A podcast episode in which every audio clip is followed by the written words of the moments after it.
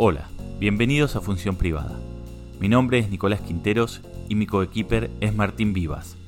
Somos abogados y cinéfilos, o mejor dicho, cinéfilos y abogados. Hoy nuestro invitado es Gustavo Sala. Gustavo es dibujante, humorista gráfico, conductor de radio, comediante y músico. Nuestro querido François Truffaut decía que todo el mundo tiene dos oficios, el propio y el de crítico de cine. Por eso hoy, con el dibujante y humorista Gustavo Sala, vamos a hablar de cine. Una película o personaje con el que te sientas identificado personalmente y quizás profesionalmente. Bueno, ahora que me lo decís, me, quizás podría decirte el personaje que hace Paul Giamatti cuando interpreta a Harvey Pekar en American Splendor. Harvey Pekar guionista de historietas, un poco donde escribía sus propias historias costumbristas, ¿no? Eh, que terminó colaborando con un montón de dibujantes y fue una especie de héroe de la contracultura en Estados Unidos, si no me equivoco, en los 70s y 80s.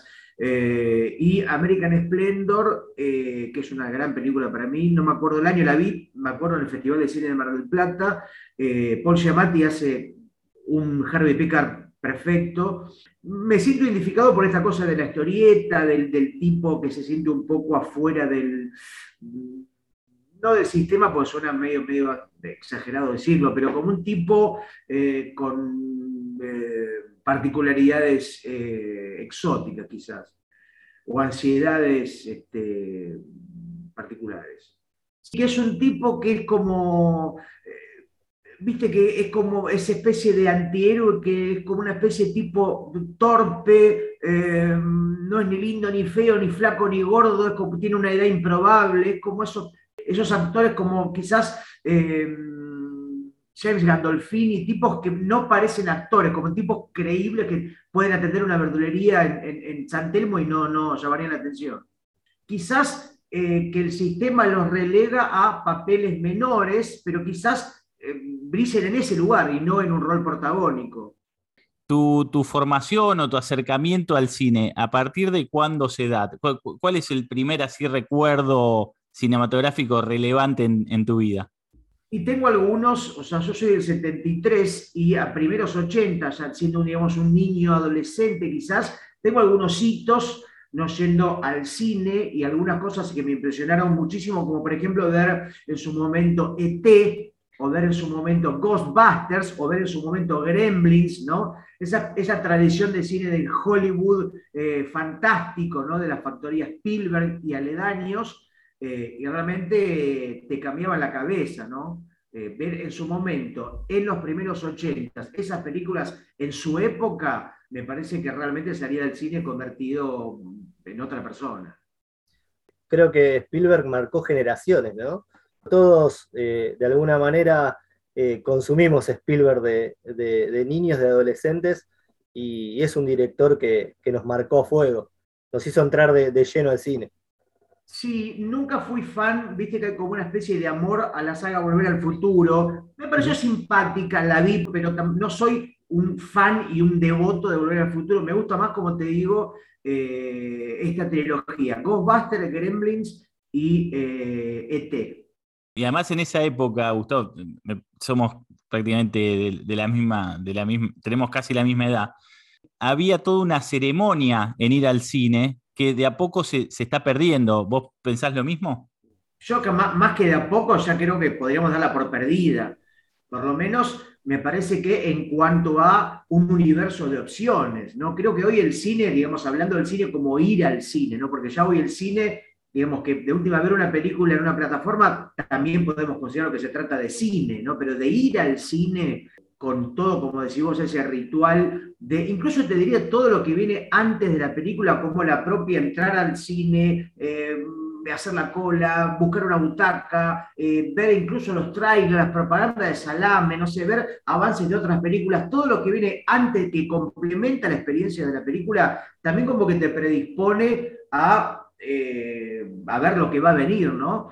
Eh, me parece que eso también es ir al cine, pero digo, hoy creo que básicamente el cine es superhéroes, Pixar y poco más, ¿no? Me parece que hoy hasta una película de Scorsese es casi una película de riesgo, ¿no? Para, para lo que es, el, digamos, el universo actual.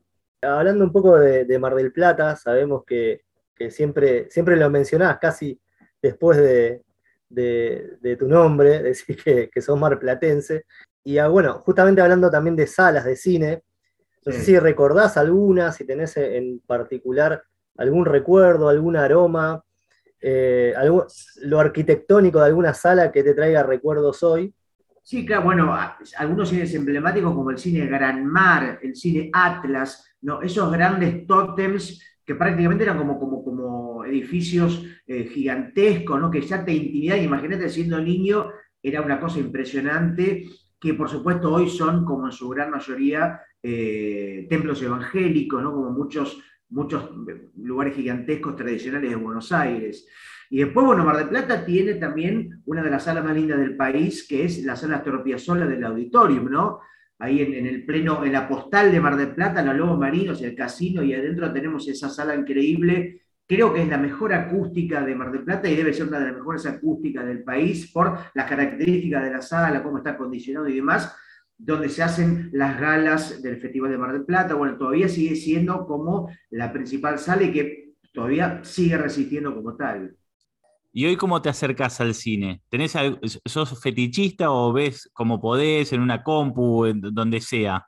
Antes de la pandemia, evidentemente tenemos que marcar antes y después de marzo de 2020, ¿no? Pero trataba de... Lo que pasa es que a veces, si te gusta el cine, la propia cartelera te impide ir, porque a veces querés ir a los cines tradicionales y puta, no hay... La verdad que de las tres opciones tengo Rápido y Furioso 1, Rápido y Furioso 3, Harry Potter 1, Harry Potter 8 y Cars 2. Y la verdad que no me dan ganas de ir a ninguna de esas películas. Pero por suerte existen algunos espacios como el Bama, como, bueno, el Bama justo creo que ya cerró, el, el, Gomón, tenía la tradición de ir al Gomón, ¿no? Incluso a ver películas eh, que no sabía de qué se trataban. A ver, bueno, no sé, cómo voy, un miércoles 7 de la tarde, y por ahí hay afiches, y un afiche es eh, La decadencia de la tía Roberta, una película sobre una mujer que encuentra su destino a través de un tatuaje. Por ahí, es una pequeña joya oculta, y a veces me gustan esos riesgos de, bueno, dame para esta. Y te enfrentás, capaz que es un bodrio, o capaz que no. Ahí hubo muchos descubrimientos este, que también tiene que ver con una curiosidad y es someterse al riesgo que te propone una película de las no habituales. Ya que hablaste del Gomont, digo, ¿cómo te llevas con el cine argentino? Si la película es buena, bien, y si la película es mala, mal. También asumís este riesgo, digamos, a la hora de ver películas cuando buscas en alguna plataforma, te llama la atención algo, buscas en determinadas plataformas. Te digo una de anoche, justo que tiene que ver con esto que hablamos, ¿no? Eh, un amigo me pasa la contraseña para tener unos días la plataforma Movie, la plataforma Movie, ¿no? que es una pequeña joya donde evidentemente te enfrentas a un montón de títulos de nacionalidades raras o de eh, orígenes extraños. Y él me recomienda una que se llama Old Joy, ¿no? como vieja diversión que se la recomiendo porque me encantó, Old Joy, no me acuerdo el director o directora, pero bueno, veo esa película y digo, bueno, voy a ver algo más. Y empiezo a buscar, ¿no?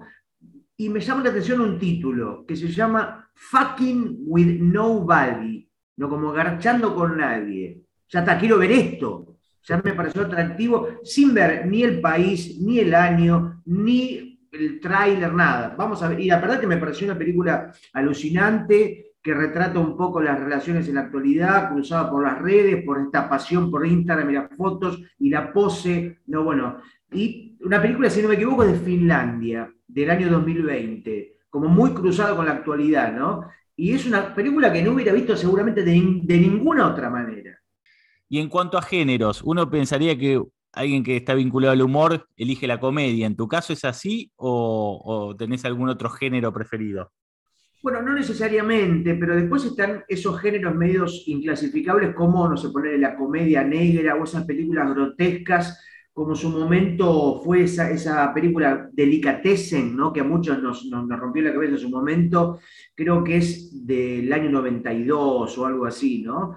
Eh, después uno de los directores hizo Amélie y se convirtió como una especie de hit mundial pero Delicatessen tenía esa cosa como de humor negro, de esa cosa eh, surrealista, de personajes extrovertidos y completamente psicodélicos. Y, te diría, por ejemplo, películas como las del español Carlos Bermud, ¿no? que es un tipo que viene de la historieta, un gran dibujante de cómic, que hace unos años se volcó a lo audiovisual y tiene un par, de películas, tiene tres si no me equivoco. Una que se llama Diamond Flash, otra que es Magical Girl, y la última, que ahora me olvidé el nombre, que, ya es una producción más grande con, que, que, estuvo por Netflix, pero la primera, sobre todo, que es Diamond Flash, es una película completamente personal, inclasificable, que tiene humor, es incómoda, es rara, es perturbadora, es negra, ¿no? Y no es una comedia, como uno supondría que es una comedia, pero, o por ejemplo las películas de Quentin Dupié, ¿no? Este francés que hace películas como Gruong, como la Ruber, la historia del neumático que tiene un romance con una mujer, un delirio con personajes insólitos, pero bueno, en, definitiva se trata de buenas historias. ¿Y, te sirve de inspiración el cine para, para, tu laburo? Yo creo que sí, de forma más o menos indirecta, eh, porque vas, digamos, uno eh, con una historieta o con un chiste o con una viñeta, de, una tira de tres cuadritos, estás contando cosas estás haciendo pequeños momentos o pequeñas ideas eh, que en vez de tener sonido, las personas hablan con letras en un cuadrito, en un globito, pero básicamente a nivel clima, atmósfera, recursos, todo el tiempo estás viendo y tratando de ver cómo resolvió tal cosa, cómo puedes sacar ideas de cualquier lugar. Eh, Gustavo, hay algo que, es obvio, ¿no? Que que la mirada de las películas, o que tenemos nosotros sobre las películas, van cambiando a medida que pasa el tiempo, ¿no? No sé si tenés alguna película que te haya llevado una impresión buena o mala de, joven, de niño o de adulto y eh, que hoy te haya cambiado la percepción de, la misma en base a, bueno, por ahí una revisión, un nuevo visionado de la película te trajo nuevas cosas, nuevas, eh, nuevos sentidos de la película. La verdad que hace mucho que no veo películas que haya visto de niño, o sea, por ejemplo, Gremlins o Los Cazafantasmas o estas películas, tengo la memoria casi infantil e inocente, ¿no? Debería ver, por ejemplo, Cazafantasmas o incluso ET, bien, verla hoy, seguramente habría otra relación, ¿no? Porque uno ya no es o es menos inocente. Todo el cine que uno vio y toda la cultura te hace seguramente ver las cosas de otro modo pero, pero la verdad que a una muy buena pregunta tengo una muy mala respuesta. Sí hay películas, hay películas que las vi varias veces y cada vez me gustaron más. Por ejemplo, la película Whisky de Uruguay, la vi en su momento, me gustó. La volví a ver el año pasado y me gustó más. Y creo que la volví a ver este año y me gustó más todavía, ¿viste? Como que va dando chicha, película es mejor de lo que pensaba. Como que el tiempo las hace más sólidas en algunos casos. Otro concepto que, que nos gusta, que hablamos siempre con Martín, eh, es el de los placeres culpables, ¿no? Que son esas películas que son una mierda total, pero que a uno le encantan. Eh, no, que, yo no estoy de acuerdo con ese concepto, ya de plano, porque si es placer, para mí es placer no culposo, sino completamente mm, eh, voluntarioso o querido o buscado, ¿no? O sea, estas películas, los Terminators, o, no sé, eh, Los Vendieron más locos del mundo, o para mí son películas malas, o que no me, no me importan nada, ni siquiera las puedo ver de modo irónico para descubrir alguna cosa, no, no, no, me, no me interesan prácticamente. Eh, por ejemplo, con, hace un par de años en Mar del Plata, en el festival, hubo una especie de hit con la película eh, The Disaster Artist, ¿no? Sobre la historia de este tipo, Tommy Wiseau, que había hecho la película de Room, ¿no? Que era como esta película, viste, que dan la vuelta supuestamente de tan malas que son como joyas mm. involuntarias del cine bizarro. Y la verdad que me pareció, la película, no, la biopic sobre este tipo, no me pareció muy interesante. Era la historia de un tipo que tenía, no tenía talento, pero tenía plata, una especie de Ricardo Ford argentino, este, o mejor dicho, de Ricardo Ford norteamericano, que hacía lo que quería porque tenía plata, sin talento, y no, no, me pareció que había como mucha hinchada, prendía fuego, porque, ah, mira qué groso, dirige mal, y mira, no tiene ni idea de guion, ja, ja, ja.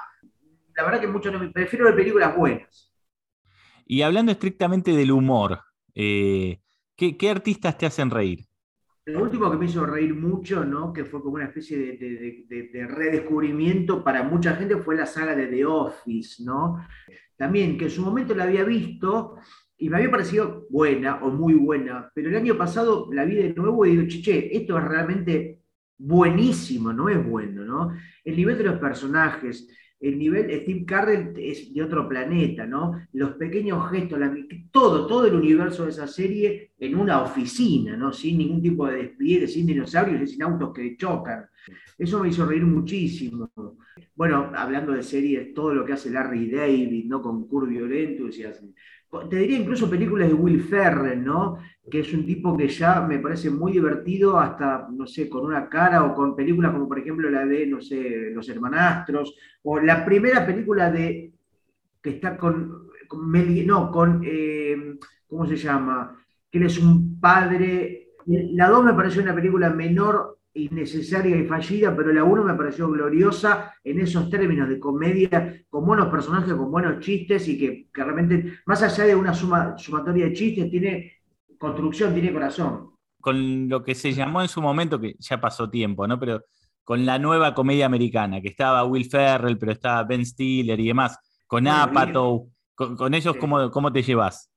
Claro, bueno, de esa saga hay algunas joyas, como por ejemplo, bueno, la película que es como seguramente la, número uno, que es este, ay, con Michael Cera, como ese eh, Superbad. Bueno, esa película es hermosa también porque tiene, tiene chistes, pero tiene personajes, ¿no?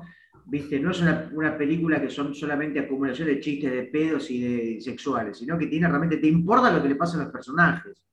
Y otra cosa que descubrí estos últimos años es una película, ahora no me acuerdo el nombre, pero era como una especie de super cool con chicas. Con tres chicas, que una de las chicas es la hermana del gordito de Super Cool. ¿Cómo se llama, carajo? La noche de las nerds, no es, ¿no? La noche exacto, de las exacto. Le, pusieron como algo de la noche de, las nerds, que es como esa estudiantina norteamericana de baile de graduación, ¿no? De adolescentes calientes que quieren garchar, pero maravillosa, realmente es una, joya que no sé si tuvo mucha difusión o circuló medio por ambiente de culto. Gustavo, yo te quería preguntar por algo que está pasando en estos tiempos con, con mayor, con, mayor desenfreno, podemos decir, que es eh, la cancelación, ¿no? Eh, tanto de directores eh, y también puede, puede llegar a pasar en el humor, ¿no? Este humor que, mm. que uno hace, o sea, los temas que tanto directores como en tu caso humoristas pueden tocar. Y pienso en Woody Allen también, ¿no? Como uno de los, de los directores más importantes que de alguna manera hay gente que intenta cancelarlo. ¿Cómo te llevas con, él y con, con esta, esta cuestión de la cancelación? Y a mí Woody Allen me parece bien que filme y mal que abuse, en todo caso. Claro. ¿no? Digamos, no, no tenés que comprar o aprobar el personaje en todos sus niveles, ¿no? Lo que sí me parece polémico discutible o directamente mal es que a una persona que mire las películas de Woody Allen eh, sea culpado de apoyar la pedofilia o de apoyar o de alimentar un personaje o una especie de situación donde a vos simplemente te gusta el cine, ¿no? Me parece que el error es cuando todo se mezcla y no se discute y no se separa, ¿no? Me parece que hacer una lectura lineal e impedir la discusión, pues son temas obviamente complejos, no se pueden decir en una frase o, sintetizar en, una, un tweet, ¿viste? Pero bueno, me parece que es como el, signo de los tiempos que se dice y, hay que tratar de, correrse de ese lugar de sintetizar y, abrir la discusión y en todo caso ver diferentes posturas. A mí me encanta Woody Allen, pero solo, solamente sus películas. Y, respecto a la política de cancelación, vos, Gustavo, también padeciste algo, ¿no? Tuviste que, con, un chiste que habías publicado. porque me parece que tiene que ver con lecturas em, apuradas, ¿no? Hoy parece que todo es esto del clickbait, de quién llega primero, de cuántos seguidores, quién ¿no? Esta cosa de la calentura, de la instantaneidad y la velocidad, eh, que bueno, que hace que las cosas sean evidentemente menos profundas y menos inspiradas. Eh, pero bueno, a mí me parece mal. Eh, me parece, es como, no en España incluso están más, llegaron más lejos que acá, ¿no? De encarcelar a un tuitero o, a un tipo que hace hip hop con letras antimonárquicas. Eh, acá todavía, mm, o sea, encarcelaron a, músicos, pero por abusadores, no por, por, sus letras, en todo caso, es otra cosa. Pero bueno, me parece mal y hay que tratar de poner el foco y discutirlas y poner otro punto de vista de ese tipo de cosas. No, no puede haber límite para nada, es lo que decís vos. Entrar un poquito en un análisis más profundo, salir de, la instantaneidad. Y creo que, eh, digamos, vos lo podés decir con más propiedad que yo, pero por ejemplo, para mí el, humor no tiene que tener un límite. Y no, eh, los límites se lo ponen en todo caso los, los, propios humoristas o los editores o un medio, pero un humorista o un artista o un poeta o un músico como persona o como creador, el límite es tu propio talento, o lo que vos querés decir, o lo que se te ocurre, ¿viste? No, no, no. En cuanto a hasta dónde puedes ir al carajo, eh, la naturaleza es. Eh, no, no, no, no, no, no, Lo que tu mente te permita, después habrá gente que le guste más o que le guste menos o que no le guste nada, y bueno, eso es así, es la cultura humana. Claro, también el espectador se puede poner el límite, digo, ¿no? Eh, apagar la tele, apagar la radio, dejar de seguir a alguien y, con eso basta, digo. Lo que siempre aparece en estas discusiones es esta cosa de los contextos, ¿no?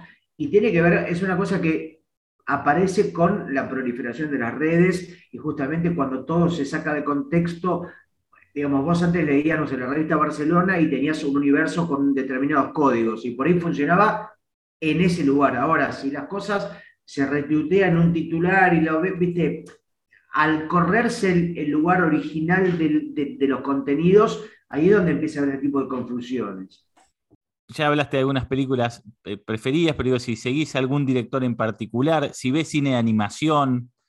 Bueno, un director, por ejemplo, que volviendo a España, no habíamos hablado de Carlos Bermud, todo lo que haga Javier Fesser, ¿no? Me parece alucinante, incluso sus películas malas pero no sé, en su momento me, me flasheó el milagro de Petinto, ¿no? que también tiene esta especie de humor de absurdidad, de absurdidad inocente, ¿no? como un lenguaje casi de dibujo animado, los tres chiflados.